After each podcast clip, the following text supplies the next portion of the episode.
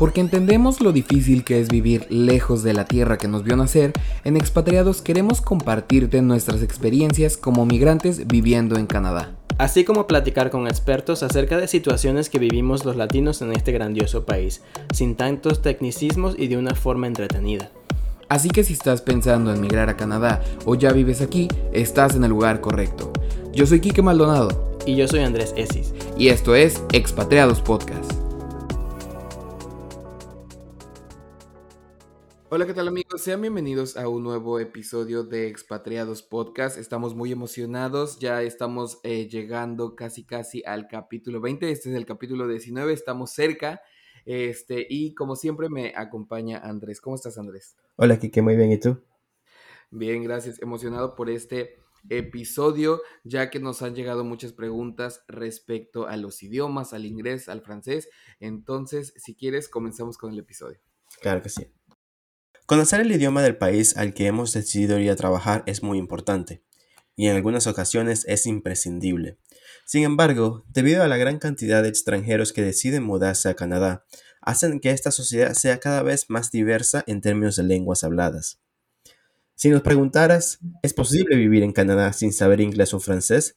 Tal vez nuestra respuesta sería sí, sin embargo, estos dos idiomas forman parte del requerimiento básico para optar por trabajos, estudios y prestaciones de servicio por parte del gobierno, aunque siempre existen sus excepciones. Pero en esta ocasión no hablaremos de procesos migratorios ni nada por el estilo. En este episodio hablaremos de cuáles son los retos a los que se enfrentan los latinoamericanos para aprender inglés. Y es que pareciera que los latinos Hemos chocado una y otra vez con el muro de los idiomas extranjeros, debido a que durante mucho tiempo el aprendizaje de idiomas no fue específicamente valorado en Latinoamérica. Pero, ¿qué tiene el inglés que lo hace tan complicado? Cuando en realidad estamos cada vez más acostumbrados a escucharlo en series de televisión y películas y leerlo en Internet. Y para hablar al respecto, hoy tenemos el gusto de platicar con Camila Ferraz. Ella es brasileña y llegó a Canadá en el 2019. Camila es políglota, emprendedora y creadora de la Escuela de Idiomas Camila Teaching, escuela de idiomas donde imparte clases de inglés, español y portugués. Hola Camila, buenos días. Gracias por haber aceptado platicar con nosotros. Hola Kike, hola Andrés, buenos días, ¿cómo están? Muy bien, gracias. Emocionados por este, este nuevo episodio. Qué bueno estar aquí con ustedes hoy. Gracias.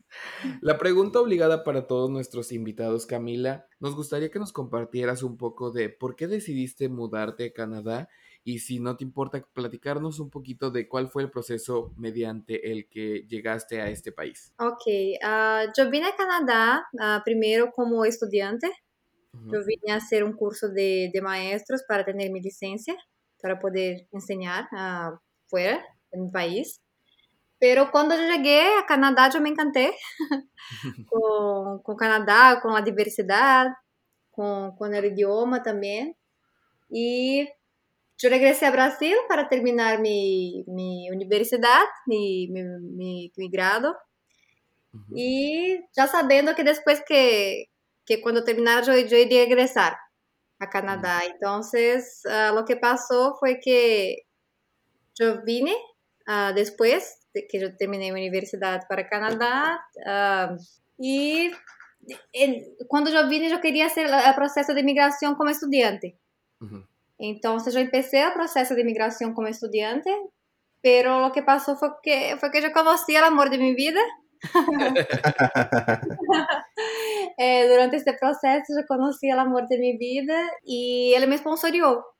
Então, a ideia era vir com, com una visa de, de estudiante y después ir haciendo el paso a paso, step by step, para el proceso de migración. Claro. Pero terminó que yo conocí el amor de mi vida y el proceso fue otro, proceso de, de sponsorship. Claro, así claro. que para todas las personas que nos están escuchando, siempre existe el plan B, que se puede convertir en el plan A, que es conocer a una persona aquí en Canadá. No, no me imaginaba que esto pudiera pasar, pero pasó. Mi esposo no es, no es canadiense, él es colombiano, pero ya vivía acá más de 10 años y todo, entonces fue así. Perfecto. Como lo mencionábamos antes, eh, tú eres creadora de Camila Teaching, esta escuela de, de, idiomas. ¿Y por qué decidiste iniciar este proyecto? Me imagino obviamente que tú al ser políglota pues tienes un amor este, por los idiomas, por las lenguas, pero ¿cómo es que decides iniciar esta escuela? Bueno, yo empecé con la escuela. En verdad, yo no, también no sabía qué hacer en la escuela. uh, fue, fue, un proceso un poco natural. Yo llegué a Canadá y yo tenía que, que encontrar un trabajo, ¿cierto? Entonces, yo siempre eh, enseñé. En, en, Brasil también yo enseñaba lenguajes. Pero llegué acá y tendría que trabajar y yo vi una necesidad que nosotros hispanos uh, tenemos de, de, hablar mejor el idioma para tener una, una vida mejor aquí en Canadá. Entonces, uh, la escuela empezó a nacer de esta necesidad que yo vi eh, en las personas y en mí también, porque todos los días yo estaba aprendiendo una nueva palabra, todos los días era un nuevo desafío para resolver un problema en el banco, o para comprar un café. Entonces, para las cosas más mínimas del cotidiano, del, del día a día, las cosas más sencillas, yo necesitaba del inglés. Y yo veía que, que mis compañeros hispanos, que mis compañeros uh, latinos también pasaban por las mismas situaciones y muchas veces tenían uh, problemas con situaciones cotidianas.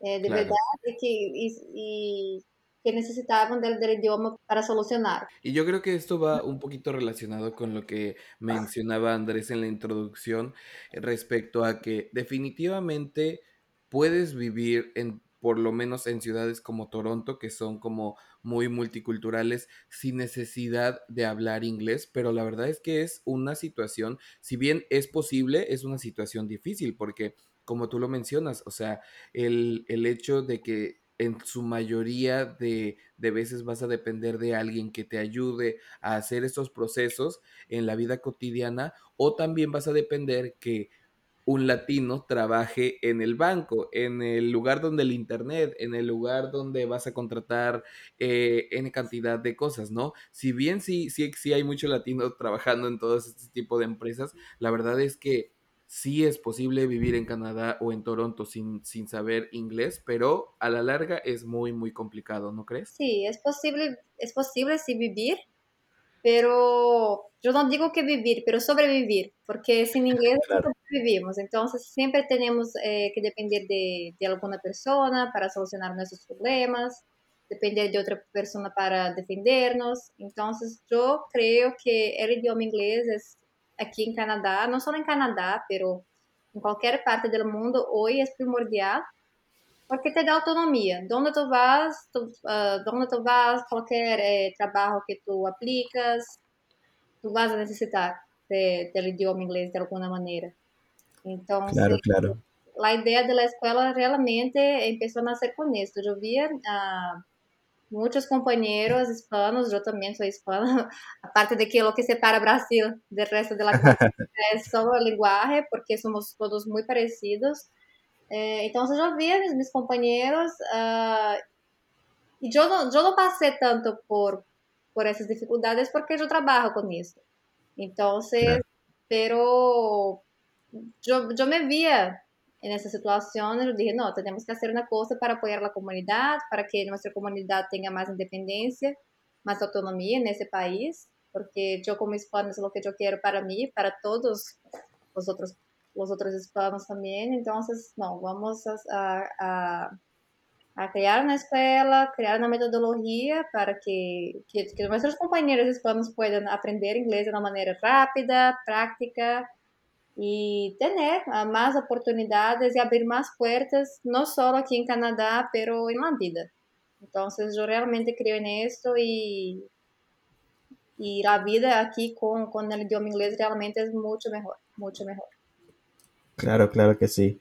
Y de verdad me resuena mucho eso de que nos estás hablando acerca de apoyar a la, a la comunidad latina específicamente, ¿no? Porque por lo que tengo entendido, eso es básicamente uno de los enfoques de tu escuela, ¿no? Principalmente trabajas con latinos, que obviamente pudieses trabajar con cualquier persona de distinta, um, de distinto background, pero eh, está encima de todo eso tu eh, misión de ayudar a la comunidad para que todos estemos como que mejor integrados en, en este país, ¿no es cierto?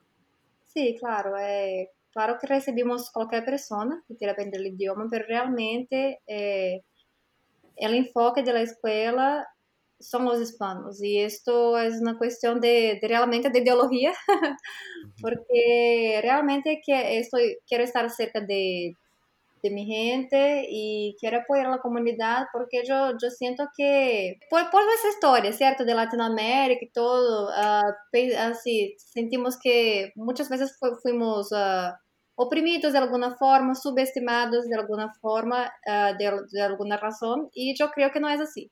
Yo creo que tenemos que llegar aquí con autoestima, dispuestos a, a, a a ser mejores, a tener una vida mejor y el inglés es el mejor instrumento para, para eso.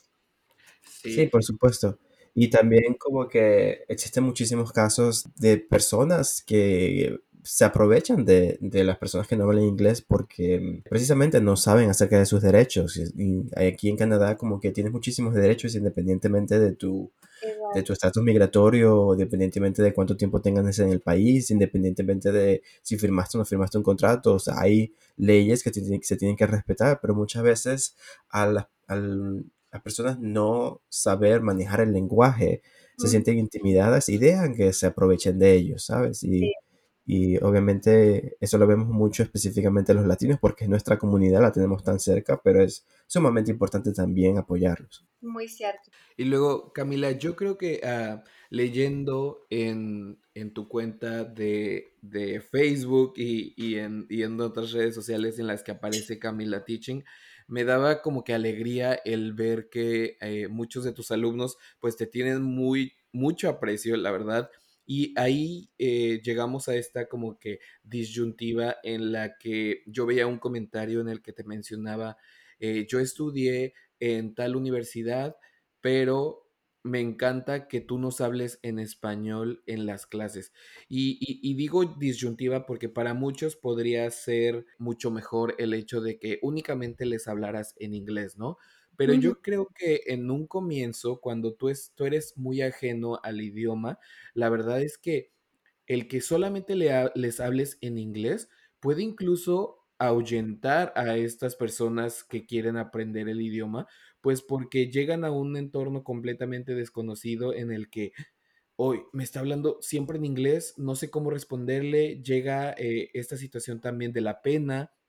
Entonces, en mi opinión, yo creo que es completamente válido el que, el que en un comienzo hables con ellos en su idioma natal, que en este caso el de los latinos sería el español, porque en algunas ocasiones, si de entrada es inglés, inglés, inglés, inglés, puede llegar a, frustrar a los alumnos, ¿no crees?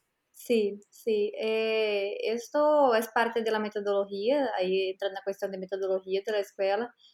Porque realmente eh, es esto, la persona llega acá, uh, tiene inglés prácticamente desde cero y la persona ya se siente no es, es, como es como una selva no se conoce nadie no se conoce el sistema de leyes no se conoce derecho uh, el, el, país uh, la cultura la manera como las cosas son aquí entonces si tú vas para una escuela para aprender inglés y el maestro empieza a hablar el mismo lenguaje de afuera, de la selva de afuera, eh, el alumno realmente se siente desmotivado y, y, frustrado. Entonces, es parte de la metodología usar el español uh, para, que es, que es el primer lenguaje uh, de nuestros alumnos para enseñar el inglés. Es parte de, de la metodología. ¿Por qué? Porque nuestros alumnos son adultos.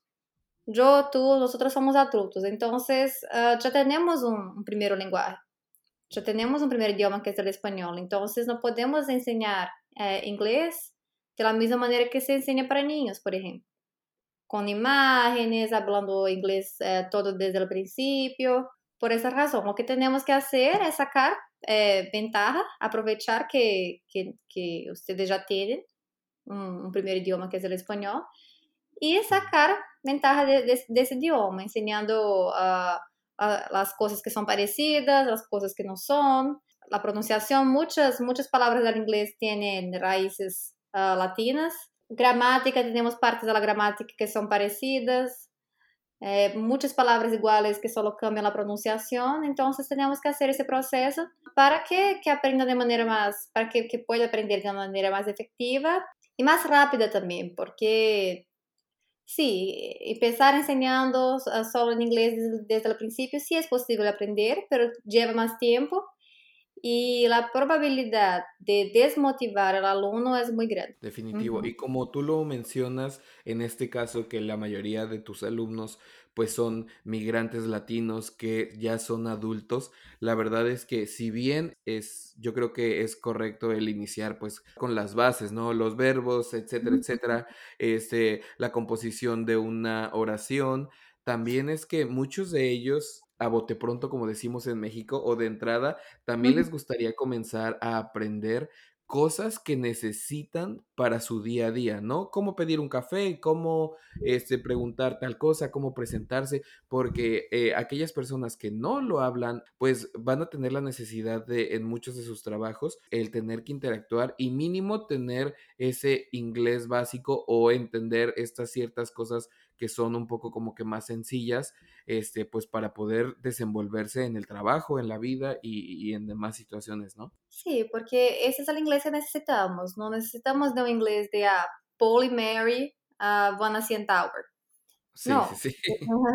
necesitamos de un inglés que, que Kike, Camila y Andrés uh, van a comprar un café, Kike, Camila y Andrés van a hacer una entrevista de empleo, de empleo en Canadá tenemos que, que, usar un inglés realmente que podamos usar en nuestro día a día y que el inglés sea realmente un instrumento para que alcancemos nuestros sueños, nuestros objetivos en este país.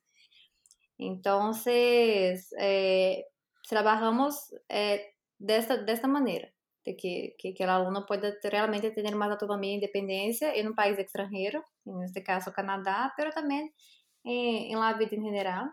Um, porque yo veo así también que, que muchos de nosotros hispanos uh, llegamos aquí en Canadá para, para trabajar, para hacer dinero, pero no se vive, no se vive bien acá. Sí, no se puede hacer las, las cosas más básicas, que es ir al mercado, rentar un cuarto, eh, resolver un problema de, de banco. Entonces, eh, el inglés ahí en ese sentido realmente es, es primordial.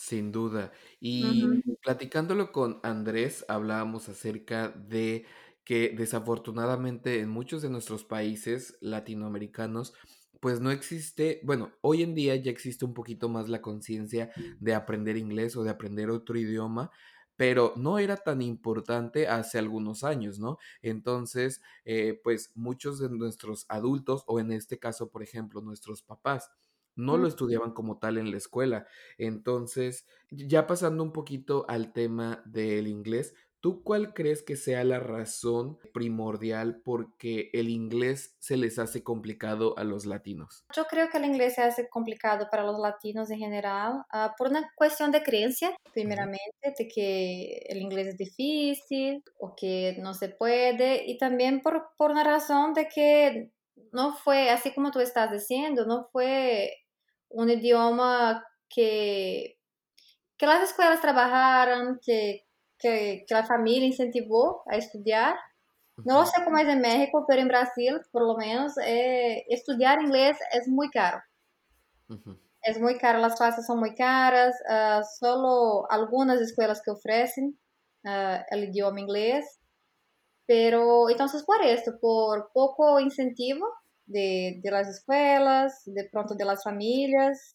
Um, y la segunda razón por un sistema de creencias, porque eh, crecemos con esa idea de que ah, el inglés es difícil, para mí es imposible, o yo soy muy viejo para aprender inglés, no puedo.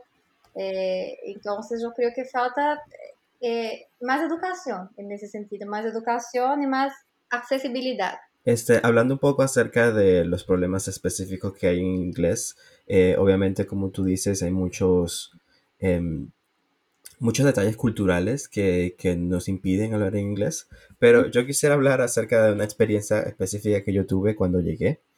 Em, yo llegué directamente a estudiar en una universidad, entonces como que yo pienso que mi nivel de inglés era bastante bueno, ¿no? Pero la universidad igual me hizo tomar un curso de inglés, eh, digamos como que ESL, ¿no? Para personas que el en español, el inglés no es su primera lengua. Y en esa, en esa clase, no, prácticamente todas las semanas teníamos que hacer un essay distinto. Y me acuerdo vívidamente cuando yo entrego mi primer essay en la primera semana, súper feliz, estaba contento, como que me tomé mi tiempo, lo escribí bien, perfecto. La semana después, la profesora viene y me, o sea, me llama aparte y me dice, mira, te lo voy a devolver. Y me dice, todo este essay es un gigantesco run-on. ¿Cómo así? Y yo como que, pero no entiendo, o sea, como que, ¿cómo, cómo es un run-on? Es como que, mira, esto es un me, me, explicó todo esto y me dice como que esto es normal de una persona que habla español específicamente, este, eh, pero sí quiero que lo escribas completamente de nuevo. O sea, me decía como que eh, en español uno como que no, no hace pausas, específicamente cuando uno escribe, ¿ya? Entonces, como que uno agrupa las ideas y terminas teniendo párrafos larguísimos que en inglés no se leen bien. Sí. ¿Ya? Los, las personas que hablan inglés acá este, son bastante específicos acerca de como que punto y seguido, punto y aparte, punto y aparte, punto y aparte, punto y aparte. Es como que los sentences no van más de una, de como que de más de una línea o dos líneas y yo no, no, entendía eso, no entendía eso precisamente porque inclusive después de que me dijo eso, yo me devolví y empecé a leer periódicos y radios y, publicaciones en, español de mi país y me daban cuenta que todo estaba escrito junto, ¿ya? Entonces es una cosa loquísima también porque no es que desde nuestra perspectiva esté mal, esa es la manera como nosotros hablamos y específicamente los latinos tenemos como que a hablar muchísimo y a escribir muchísimo y a conectar todo junto. Eh, mientras que en el eh, inclusive como que cuando estás hablando académicamente, mientras las palabras sean un poco más complicadas, como que mejor. ¿Ya? Eh, mientras que aquí lo que la, lo que me dieron a entender era el hecho de que si es demasiado complicado para mí para entenderlo, entonces está mal. Tienes que hacerlo más simple para que la gente lo pueda entender en una sola leída. O tienes que tener tus pausas para, ¿cómo es que se llama? Para que las ideas no se mezclen. Mientras que, como te digo, en español, yo mezclaba todas las ideas juntas. sí. Entonces, eh, esto realmente pasa y esto, eh, assim, yo considero eso muy bonito en el idioma porque uh, tú no aprendes solo un idioma, pero tú aprendes uh, la manera de pensar uh, de la gente, la manera de expresar. Entonces, por ejemplo, vamos a considerar Canadá, Toronto, donde estamos. Es un país, es, es una ciudad que todo es muy rápido. Eh, el tiempo pasa rápido, los trabajos son muy rápidos, la gente normalmente tiene dos, tres trabajos. Entonces, esto refleja en la comunicación. La comunicación también tiene que ser rápida. Entonces, uh, así, mientras en español usamos eh, las ideas conectadas una con otra todo el tiempo, inglés yo, yo veo que, que, es distinto. Tú tienes que ser lo más de, eh, directo posible. Um, straightforward, que se dice, ¿no? Así, ser bien, bien de, directo en, en, las ideas y pasar realmente el mensaje de manera objetiva. Y, y esto puede ser, sí, una dificultad para nosotros hispanos, pero al mismo tiempo no tiene que ser una dificultad porque es solo decir lo básico. Entonces, tú necesitas saber así, eh, palabras muy difíciles en inglés o saber partes de la gramática uh, muy complicadas, no, no, no tiene necesidad porque el inglés del día a día, hasta para la universidad, es eso, es una cosa realmente uh, directa, objetiva, derecho, derecho al punto. Sí, a mí también me pasaba un poco eh, algo parecido en el que yo en México pues escribía para una revista de negocios. Entonces, lo que tú tenías que hacer era básicamente tratar de evitar eh, no, no tratar de evitar los puntos, pero sí que sonara de manera muchísimo más fluida. Cuando aquí yo me llegaba a topar eh, algunos párrafos en los que simplemente una, en, en, en una línea, existían dos oraciones o hasta tres oraciones, entonces como que para mí eh, eh, es un poco este aspecto de, de, construir lo que, lo que sabes y es como que, ok, no suena tan bonito, pero así es la manera correcta en la que debería debe describirse, ¿no? Entonces yo creo que también es un poco también de cambiar el chip, pero sí, definitivamente este, hay algunas eh, cuestiones que, que solamente, pues, no, no es que tengamos que desaprender, pero solamente es cuestión como que de acostumbrarnos. Acostumbrar y aprender nuevas maneras de, de expresar también Exacto. las ideas y la, la, buena noticia es que es sencillo, así, tú tienes, solo tienes que usar palabras sencillas y derecho al punto y todo es hacer. Y no solamente es como que una cosa que estabas diciendo acerca que resuena muchísimo conmigo es que, como tú dices, uno no aprende solamente un idioma, pero uno también aprende la cultura. y, e inclusive para mí que me manejo con tanto, este, como que cambio tanto el inglés por el español cuando estoy trabajando versus cuando estoy aquí en la casa este, hablando con personas que hablan español. Eh, yo mismo me veo que hay veces que... Eh, si estoy hablando en inglés, como que tiendo a ser muchísimo más directo, precisamente porque estoy hablando principalmente con canadienses, pero tiendo a ser muchísimo más directo, tiendo a decir lo que tengo que decir sin quizás extenderme muchísimo, precisamente por como tú dices, de que la gente aquí todo el tiempo está corriendo, están ocupados, entonces quizás no tengo su atención por mucho tiempo. Sí, los brasileños también tenemos este, este problema de de usar palabras difíciles, dar mil vueltas para llegar a, a Exacto. donde en la conversación. Eh, cuando yo llegué acá también, yo, yo sentí un poco en esto, pero no con los essays, no con, la, con los textos, pero con hablando, así, yo sentía que cuando yo hablaba con canadienses ellos tenían un poquito de pereza de mí, porque, sí. porque yo hablaba y hablaba y hablaba y hablaba y hablaba y, y, y así, las conversaciones aquí son muy, la manera, así, lo, uh, los, los, temas de, de, las conversaciones son distintos, uh, la profundidad de, de las conversaciones claro, son distintas claro. y esto es un cambio de, de, cultura, pero que, se, que refleja directamente en el idioma también. Por supuesto. Y como tú dices, ¿no? Este, eh, muchas veces cuando realmente me pongo a hablar en español con alguien o como que entiendo que esta persona es nativa de hablar español, o no necesariamente el español, ¿no? Pero es como que inclusive cualquier lengua latina, es como que español, portugués, inclusive italiano, es como que si siento eso, es como que, ok, voy a empezar a hablar, es como que mm, quizás no voy a tener tantos filtros, porque entiendo que culturalmente estas personas quizás están un poquito más abiertas a intercambiar esa, eh, esa charla, ¿sabes? Uh -huh. Yo creo que este fue incluso un punto que a lo mejor nos faltó mencionar en el episodio anterior en el que hablábamos del choque cultural. El hecho de que, como lo mencionaba Camila, los canadienses al escribir y al hablar también van como que mucho al punto, ¿no? Al grano. Sí. Eh, y, y, la verdad es que para la mayoría de los canadienses no, no les cuesta trabajo ni el decir que no, ni el ser directos, cuando a lo mejor para nosotros como latinos podemos llegar incluso a interpretarlo como que fueron uh, rude, ¿sabes? Como que fueron groseros, pero no, Sí. en realidad es que esa es su forma de, de ser, de escribir, de convivir, entonces es solo cuestión como de adaptarnos. Exacto. Y Camila, continuando con el tema, ¿cuáles son las situaciones o, o que has identificado tú o cuáles han sido los factores que hacen eh, más complicado el aprendizaje de este idioma? Y, y me estoy refiriendo ya hablando de, de, los latinos viviendo aquí en Canadá, de emigrantes. Este, ¿Ha habido factores que tú has identificado con tus alumnos a lo mejor? Este, que se les complica más, menos, este, ¿cuál ha sido tu experiencia respecto a eso? Así, yo siento que, que la principal dificultad que yo veo es realmente uh, la pena. Porque todos, independientemente de, no, no, importa la edad, pero todos tenemos la capacidad de aprender el idioma inglés.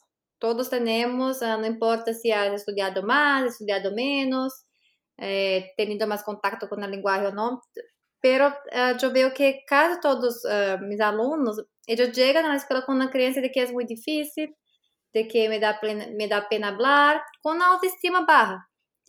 Y ahí la primera cosa que tenemos que hacer es realmente decir, no, tú puedes, tú estás aquí, ya, eh, tú ya estás en otro país, ya has enfrentado tantas dificultades en la vida, esta es solo una, una más que van a enfrentar, y realmente cambiar, cambiar el chip, decir, no, tú puedes.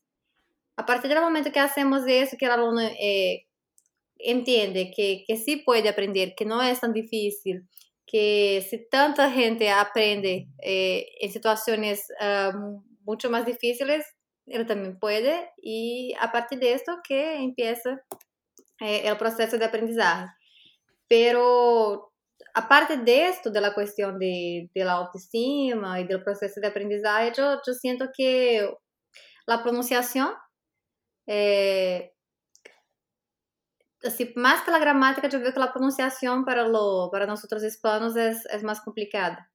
Okay. Porque tenemos sonidos, así, el inglés tiene sonidos que, que el español no tiene, que el portugués no tiene, y tenemos que trabajar bastante con la pronunciación.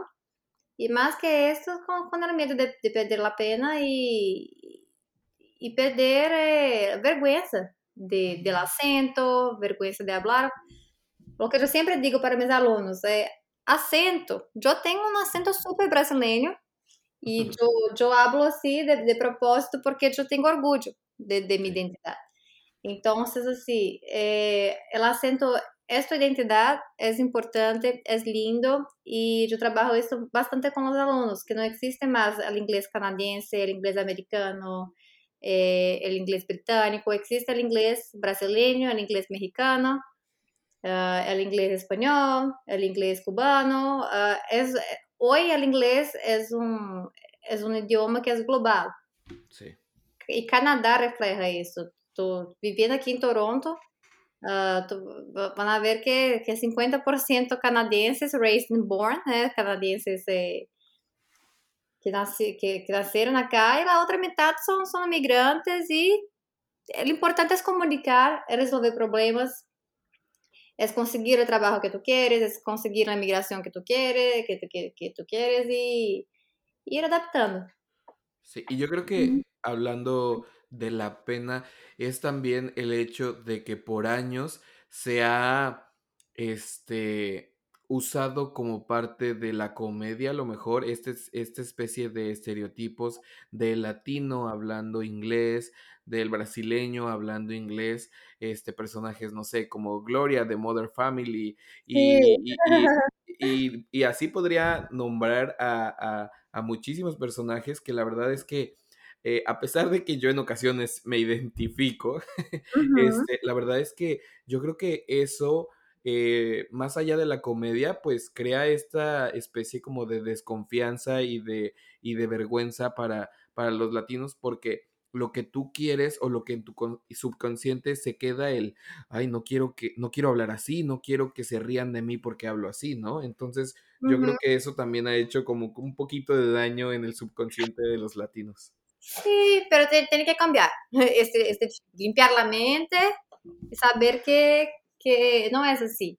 Tú no tienes que tener un inglés perfecto, no tienes que, tener, no tienes que hablar como un canadiense, Tú tienes que usar el inglés para alcanzar tus objetivos de vida. Ah, mi objetivo de vida es emigrar. Voy a aprender inglés para inmigración. Ah, mi objetivo de vida es conseguir el trabajo que yo quiero. Voy a aprender inglés para conseguir el trabajo que yo quiero. Y, y, claro, uh -huh. y digamos que como que, o sea, es algo que nos pasa a todos, ¿no? Este, yo recuerdo también vividamente mi primera clase en la universidad, este, era una lecture donde habían como 100 personas uh -huh. y hacen una pregunta y es mi primer día en Canadá, o sea, yo llegué, había llegado el día anterior en avión, no conocía nada, pero yo sabía la respuesta, levanté la mano y literal la respondí y le respondí como si fuese Gloria de Modern Family, o sea, como que lo que salió de mi boca prácticamente no se entendió, la profesora como que me tuvo que preguntar otra vez como que, ¿quisiste decir esto y esto? Y yo como que, sí, sí, exactamente eso, y ella como que, ok, ok, ok, ¿me entiendes? Que quizás mi acento fue un problema en ese momento, pero la respuesta fue correcta y, y, bueno, o sea, para adelante, ¿me entiendes? O sea, eso es lo que, eso es lo que es y, y lo importante en ese sentido fue que la respuesta fue correcta, independientemente de que soné como, como Sofía Vergara. Sí, y tener orgullo realmente de quién eres, de tu historia, de, de, lo que has pasado hasta llegar aquí, y de estar dispuesto a... Porque así, esto de ir para la universidad en otro país, eso es un acto que tú tienes que, que tener mucho orgullo de esto. Claro. Y, y, porque es un, es, es un acto de, de, valentía y que no tienes que, que tener vergüenza del inglés. Mira todo lo que ya has logrado. Exacto, precisamente. Y, y bueno, eh, cambiando un poquitico el tema, eh, nos gustaría hablar un poco acerca de la pandemia, ¿no? Eh, ¿Cómo ha cambiado la pandemia el sistema de enseñanza o, o, a qué retos te has enfrentado al haber tenido que modificar tu método de enseñanza de presencial a online? Entonces, eh, la pandemia, infelizmente, nadie estaba esperando. Está, así, está siendo muy complicado y difícil, yo creo que para todos. Y así, al mismo tiempo que, que la pandemia cerró algunas puertas, cerró las puertas de la escuela, abrió otras puertas también que fue para el sistema de enseñanza en línea. Yo veo que muchos alumnos uh, aún tienen un poco de resistencia uh, con las clases en línea, uh, por diversas razones, no, no solo por, por no gustar, pero porque muchas veces no tienen espacio en la casa para tener clases en línea, o porque realmente se hace complicado, falta la computadora, pero de una manera u otra el mundo está obligando que que nosotros eh, que nosotros cambiemos eh, que nosotros podemos cambiar un poco uh, la manera de enseñar. Entonces uh, lo que hicimos fue mantener así eh, intentar hacer un sistema híbrido de enseñanza. Eh, así, haciendo una, una, puente entre, entre el mundo en línea y el, y el mundo offline, digamos así. Entonces, uh, estuvimos cerrados durante dos meses uh, y los alumnos que, que han querido cambiar para el sistema de enseñanza en línea cambiaron y los que no, no, no quisieron, ok, pero estoy, estoy siempre incentivando eh, la enseñanza en línea porque realmente trae muchos beneficios que la, que la, que la enseñanza presencial no trae. Por ejemplo, uh, materiales extras, uh, no tener que gastar tiempo en traslados. En los traslados, uh, ticket de, de pasaje, que, que, muchas veces este va y viene sale caro. Sí. Um, y la comodidad de la casa, pero de, de otra manera, las clases presenciales traen cosas que, que las clases en línea no traen, que es el contacto con el maestro, eh, los relacionamientos humanos, ¿no? ver, sentir, tocar, eh, ver las personas y estar allá. Esto uh, las clases en línea no, no, no pueden ofrecer. Entonces, lo que yo intento, yo estoy intentando hacer eh, desde cuando la pandemia empezó es uh, un sistema híbrido, ¿no? Sí. Un poco de línea, un poco de presencial, uno, un, un mundo va a, apoyando el otro. Y, y así, entonces, eh, lo que mis alumnos en serio me, me sorprendido porque muchos están aprendiendo muy bien con las clases en línea y están felices y están aprendiendo. Y están, y gran parte de, de mis alumnos están muy abiertos así para, para intentar eh, eh, tener clases en línea y yo siempre hablo que quien, quien sabe manejar la tecnología, la computadora está un paso adelante, principalmente aquí, aquí en Canadá, que, que hoy todo es así, to, todo prácticamente se hace usando las plataformas digitales, en línea, tú vas en el parque, en el verano la gente está con las computadoras allá y viendo clases desde el parque o desde de un café. Eh, as, as próprias universidades também estão sendo as classes todas em linha. Eu também estudo aqui eh, na universidade. Então, temos que, que realmente eh, estar abertos. Eu creio que se tu vienes a um novo país para viver, tu tens que estar aberto a, a todo. Ao cambio de, de, de, de, idioma, cambio de cultura, de la maneira de relacionar, de aprender, de ensinar, de trabalhar. Y si está cerrado, uh, yo creo que muchas puertas pueden, pueden cerrar para ti sencillamente porque está cerrado a estos cambios que, que la vida en Canadá puede ofrecer. Por supuesto. Y yo creo que eh, hablando específicamente de migrantes que, como lo mencionábamos antes, son personas adultas. Y cuando digo adultos, pues digo a lo mejor de 20 para arriba, ¿no? De 18 para arriba. Pero, eh, y sí, esta, esta nueva educación en línea es la que se está implementando a todo, a, todo nivel educativo, ¿no? Sin embargo, en el caso de los migrantes adultos, obviamente va a depender de, eh, va a depender de qué tan grande es la persona y qué tan bien se adapta a esta tecnología, ¿no? Porque si ya es alguien, no sé, a lo mejor de, de no sé, cincuenta y tantos años como mi mamá, por poner un ejemplo, pues ella está buena para poner videos de YouTube, para el WhatsApp, para todo esto, pero yo sí la he visto un poquito más resistente a, eh, pues a lo mejor al tomar clases, ¿no? Porque, pues básicamente ella es feliz con su iPad y con su teléfono, pero no es tan, eh, no es tan, ¿cómo decirlo? Eh, no hace mucho uso de una computadora como tal, ¿no? Entonces ahí es donde vienen algunas de las como complicaciones y, y también el entender que nos necesitamos adaptar. Yo, yo, a mí me tocó todavía cursar mi último semestre o parte de mi último semestre del college eh, en línea. O sea, nos agarró ahí la pandemia el año pasado.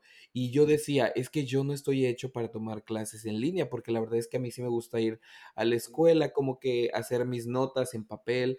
Pero la verdad es que ahorita es adaptarte o sufrir las consecuencias, ¿no? O sea, ya estamos en un punto en el que la verdad todo este entorno educativo y laboral ha cambiado y pues debes de hacerte a la idea y adaptarte a esta nueva tecnología a pesar de que pueda ser complicado este en un comienzo.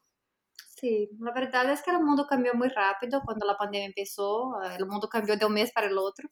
Claro que ya existía enseñanza en línea antes, pero es una cosa opcional.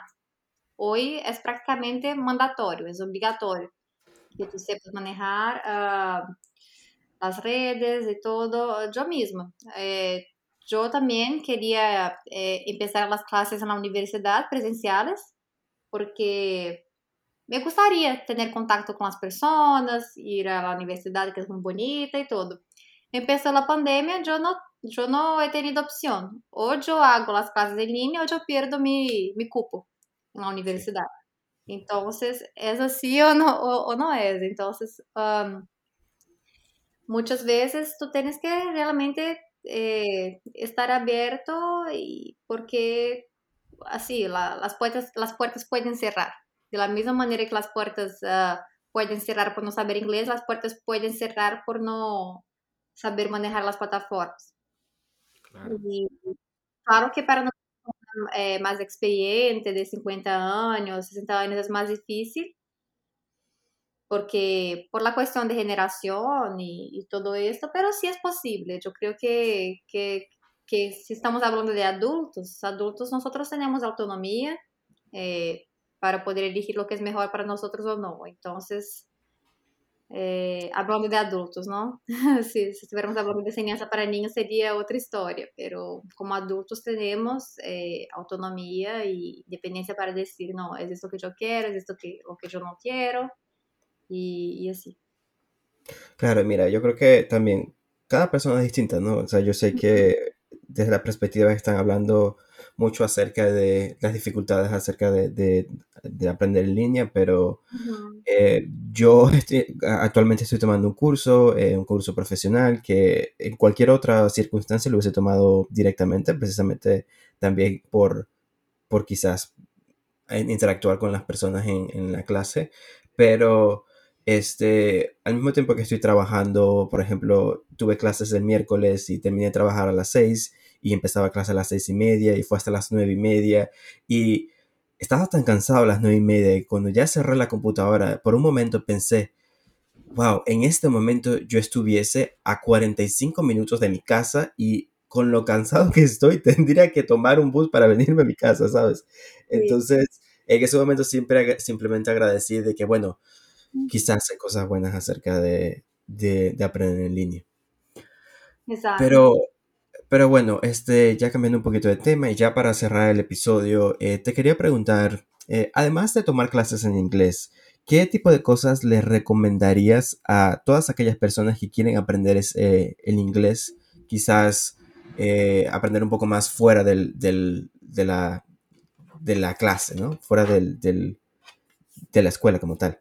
¿Qué, ¿Qué, cosas pueden hacer, en tu opinión? Crear uh, oportunidades para practicar el idioma. Entonces yo veo que, que muchos alumnos así reclaman, ah, que solo trabajo con hispanos, que yo vivo con hispanos, no puedo practicar el inglés. No importa, tú eres adulto, tú puedes crear oportunidades de hablar. Entonces, estar abierto para conocer las personas, estar abierto, abierto para hablar eh, el idioma inglés. Eh, no importa, si tú estás eh, en un café, habla con la persona en inglés. Uh, si tú no tienes amigos canadienses, hay un montón de aplicaciones donde tú puedes hacer encuentros uh, con personas para jugar, por ejemplo, voleibol, fútbol o hablar de, de libros si te, te gustan uh, los libros. Y realmente eh, poner el inglés en tu día a día, escuchar radios, leer periódicos. Si tú vas en el metro, el metro ofrece periódicos gratis corre o metro, corre, corre, é, corre os, os periódicos, lê, tele. Então, fazer com que o inglês uh, seja parte de tu dia a dia. Esto va a ayudar bastante con, con el aprendizaje de, del idioma aparte de las clases.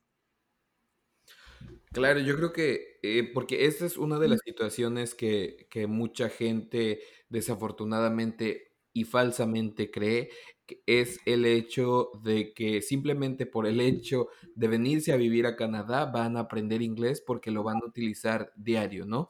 Eh, sin embargo, en muchas ocasiones llegan o llegamos aquí a Canadá y, debido a, la gran cantidad de latinos que, hay aquí en, en, Toronto, por poner el ejemplo en el que nosotros este, vivimos, es que terminas, como lo mencionaste tú, terminas trabajando con latinos, terminas viviendo con latinos, terminan siendo otros latinos tus amigos. Entonces, eh, es muy difícil que tú, eh, viviendo en este entorno de solo latinoamericanos, puedas aprender inglés. Y también en el trabajo. Cuando tú trabajas a lo mejor en un, eh, en un trabajo en el que es, no sé, en una fábrica, en un en una cocina, la verdad es que tu vocabulario va a ser tan extenso como te lo pida este trabajo, ¿no? Entonces, eh, yo creo que la mejor manera de poder también eh, aprender más palabras, aprender un poquito más el idioma es relacionarte con gente que a lo mejor no necesariamente es latina para que de esta manera tú puedas practicar este con mayor eh, en mayor frecuencia el inglés que estás aprendiendo, ¿no? Sí, cuando tú estudias lingüística, uno de los principales elementos para el aprendizaje de, de otro idioma es la exposición al lenguaje. Entonces, uh, cuanto más tú, tú, tú, pones el lenguaje en tu, tus actividades diarias, uh, no importa si, si, son las personas, pero todo, eh, cambiar eh, el setup del teléfono, uh, todo, todo que tú puedes hacer, así como adulto, todo que tú puedes hacer para cambiar eh, tu realidad para la realidad del idioma inglés, esto ya, ya va a ayudar bastante. Si tú no puedes, si, si tú no puedes eh, trabajar con, con personas, con, con, canadienses o con personas que, que, que hablan otro idioma que no sea el, el, el español. Y es una tontería, pero yo en una ocasión recuerdo haber visitado la casa de una amiga mexicana en la que literal tenía papelitos en todos los electrodomésticos con el nombre o con, o con la palabra en inglés. Entonces, la verdad es que son cosas como lo tú mencionaste, como tú lo mencionaste, tan sencillas como cambiar este, la configuración de tu teléfono a que en lugar de español esté en inglés. Estos papelitos en los electrodomésticos, tener una lista de verbos en tu pared. O sea, hay cosas muy sencillas que no tienen un, eh, no generan un costo grande que pueden ayudarte este, a, a, continuar como que aprendiendo palabras, aprendiendo verbos. Y definitivamente yo creo que este, es indispensable el, meterse a clases de inglés eh, porque desafortunadamente la vida en Canadá, como lo mencionó Andrés antes, es muy rápida. Entonces, eh, hay muchas ocasiones en las que los latinos llegan a Canadá y se dedican a trabajar, trabajar, trabajar, trabajar, llegan a su casa muy tarde por la noche o eso es lo único este, a, lo que, a lo que se dedican, ¿no? Y cuando ves ya pasaron cuatro o cinco años en los que volteas atrás y la verdad es que tu inglés no mejoró nada. Entonces, yo creo que es también cuestión de cambiar el chip y de ponerte el aprender inglés como una meta, como un objetivo y solamente así va a hacer que puedas tomar cartas en el asunto. Sí, eh, la escuela es esencial para el aprendizaje, pero es un instrumento de aprendizaje, todo depende de uno. Cuánto que uno está dispuesto, cuánto, cuánto que uno tiene voluntad de aprender. Y así, porque muchas veces la persona realmente no quiere, no quiere aprender y ahí usa esto como, como excusa, ¿no? Como desculpa, ah, que yo trabajo con latinos, ah, que yo no, no tengo tiempo de, de ah, que no, pero tú eres adulto, tú sabes cuáles son, son las prioridades de tu vida, lo que es mejor para ti, lo que no es. Entonces, realmente es asumir eh, responsabilidad sobre sobre lo que tú quieres, quién tú eres y lo que vas a hacer aquí en ese país. A partir del momento que la persona sabe de las prioridades, eh, todo cambia. Entonces, yo creo que, que, lo que pasa con muchos alumnos es que ellos esperan pasar por una situación eh, de no saber resolver un problema, uh, porque la falta de inglés acá puede, puede resultar en, en problemas muy graves, así, de, de assim, mis alunos já, já han contado histórias de que realmente, por não saber inglês, eh, tiveram problemas muito, muito complicados. E, claro, eu entendo que trabalhar é também prioridade, porque sem trabalho não se vive, pero chega um momento que, que só trabalho também e não, não, não vai adiantar, não vai ser suficiente para ter uma vida boa acá. Claro, definitivo. El trabajo puede traer dinero, pero por, por, ejemplo no compra una migración. Y para emigrar claro. necesita del idioma inglés. El trabajo uh, paga las cuentas, pero tú vas a seguir dependiendo de otras personas para resolver problemas. Y entonces, eh, por más que, trabaje, que trabajemos mucho y no, te, no tenemos tiempo, tenemos que encontrar tiempo para, para hacer esas cosas también. también.